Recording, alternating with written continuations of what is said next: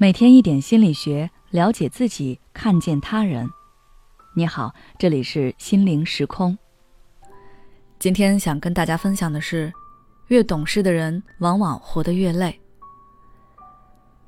小时候，父母总是教育我们要懂事听话，这样才会被更多的人喜欢。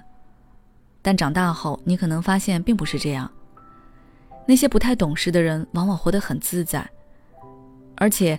当他们做了一件懂事的事之后，往往会获得更多的夸奖，受到别人的喜欢。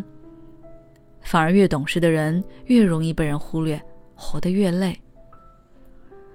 作为一个懂事的人，常常有这样的特征：第一，习惯忍耐。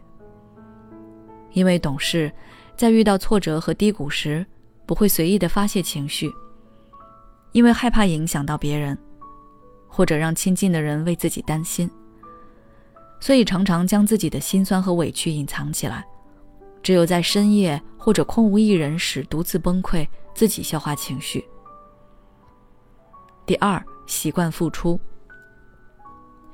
因为懂事，想要让自己认为重要的人开心和轻松，所以形成了较强的同理心，对别人的情绪能够感同身受，常常为别人考虑事情，容易帮别人扛着压力。但是当自己遭遇困境时，却不想麻烦别人，总想着自己独立解决。第三，习惯迁就，在和别人发生矛盾或者和他人有利益冲突时，往往会选择迁就别人，在心里告诉自己，别人也不容易。在别人有求于自己时，往往不会拒绝，总是尽全力的帮助别人，到头来可能连一句感谢都得不到。而自己的需求往往不被重视，甚至被漠视。懂事的人在一次次的忍耐、付出和迁就中，感到深深的疲惫，感叹道：“活着真累。”如果你现在正陷入懂事带来的痛苦中，想要自救，可以从这几个方面去尝试。第一，学会拒绝。懂事的人往往在别人求助自己时，不好意思拒绝。觉得拒绝是一种冒犯，会影响和对方的关系。而答应对方可以满足对方的期待，被对方喜欢和接纳。在懂事的人心中，很少有自己的位置，这也是造成自己不快乐、很疲惫的重要原因。其实，对于不喜欢的人和事，面对别人过高的期待、不切实际的负面评价，你有权利说不。只要你勇敢的拒绝一次，迈过了内心这道坎儿，你就会发现拒绝没有那么难，内心会变轻松很多。然后你的想法和需要也会慢慢的被别人发现和重视。所以开口拒绝是一个良好的开端。第二，学会倾诉。懂事的人总是习惯压抑自己的情绪。但比起忽视情绪，更好的方式是面对情绪、调节情绪。而倾诉和表达是调节情绪的重要方式。生活中，我们很难保证永远快乐，一直正能量满满的状态。在遇到心酸和委屈时，不要一味的假装坚强，试着表达出来。比如，你身体不舒服，丈夫下班回家也不帮衬家务，你可以表达你的委屈。要求他拖一下地。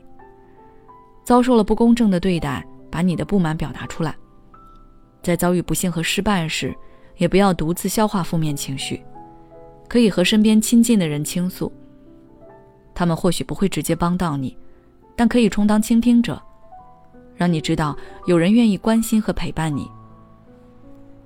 第三，学会争取，不争不抢。你觉得你为了别人好。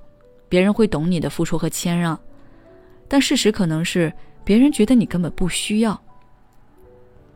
当别人习惯了你的不争不抢，就会把你的付出当做理所应当。当你有一天想争取你应得的东西时，别人反而会觉得你在抢他的东西。所以，属于你的利益就要据理争取，这是你的权利，也是你爱自己的方式。